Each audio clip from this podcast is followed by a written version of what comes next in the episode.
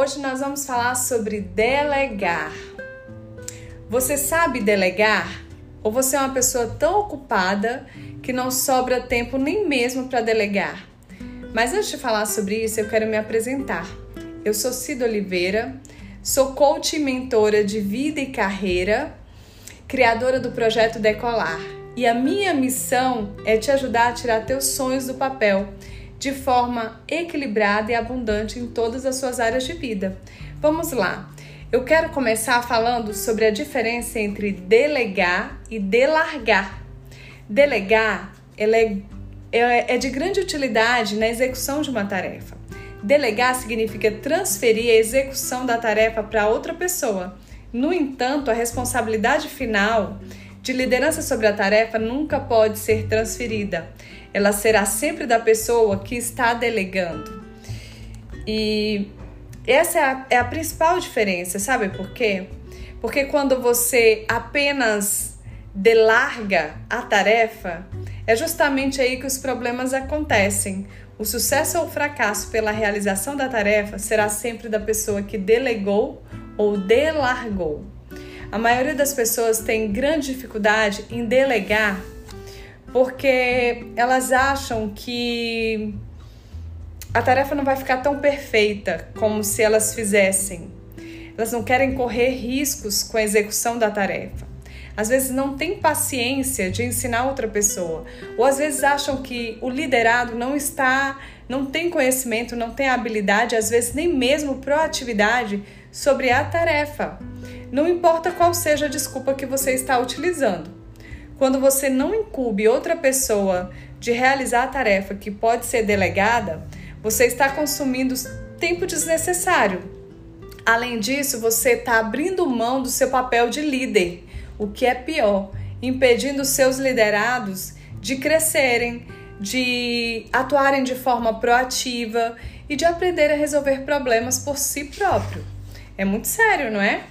Então, quanto mais você delega, mais tempo você tem para inovar, para aproveitar oportunidades, para criar novos serviços, novos produtos. E delegar é muito importante. Sem delegação é impossível qualquer negócio crescer.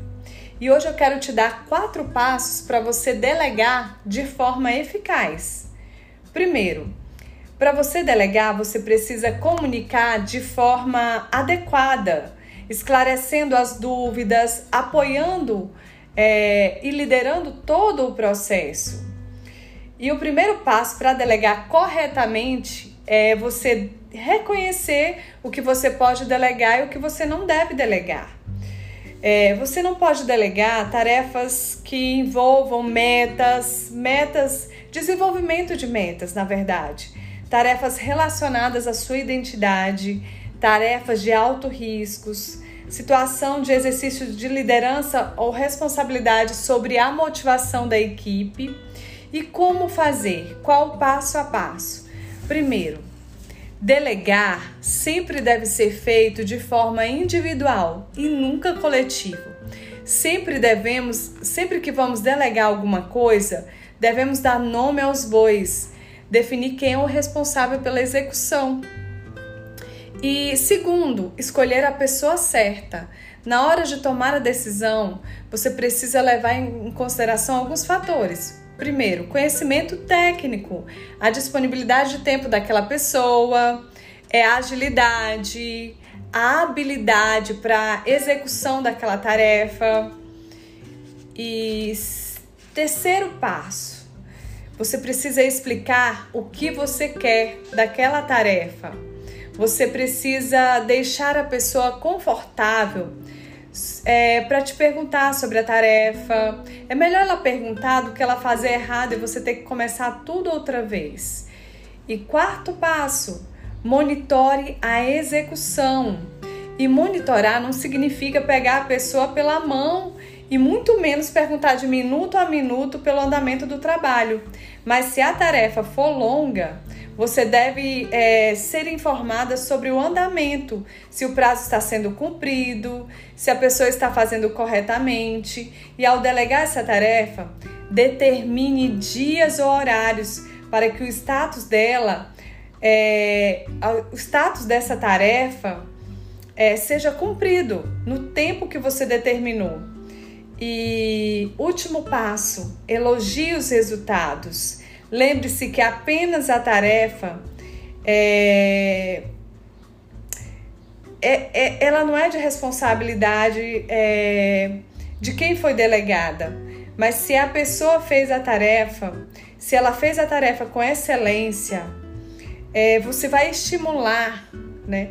Você vai estimular através de elogios, de feedbacks pontuais.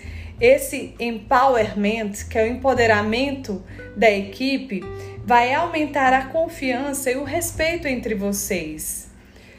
É, e se a tarefa por algum acaso não deu certo, identifique os erros e as ações capazes de impedir que eles se repitam no futuro. Dê um feedback pontual. E só uma dica: fuja do excesso de perfeccionismo. Porque ninguém é perfeito e a gente precisa confiar e fazer com que as pessoas cresçam no processo. E uma forma de fazer as pessoas crescerem no processo é delegar de forma eficiente. Você gostou das dicas? Então comenta, compartilha com o maior número de pessoas esse podcast. E até o nosso próximo encontro.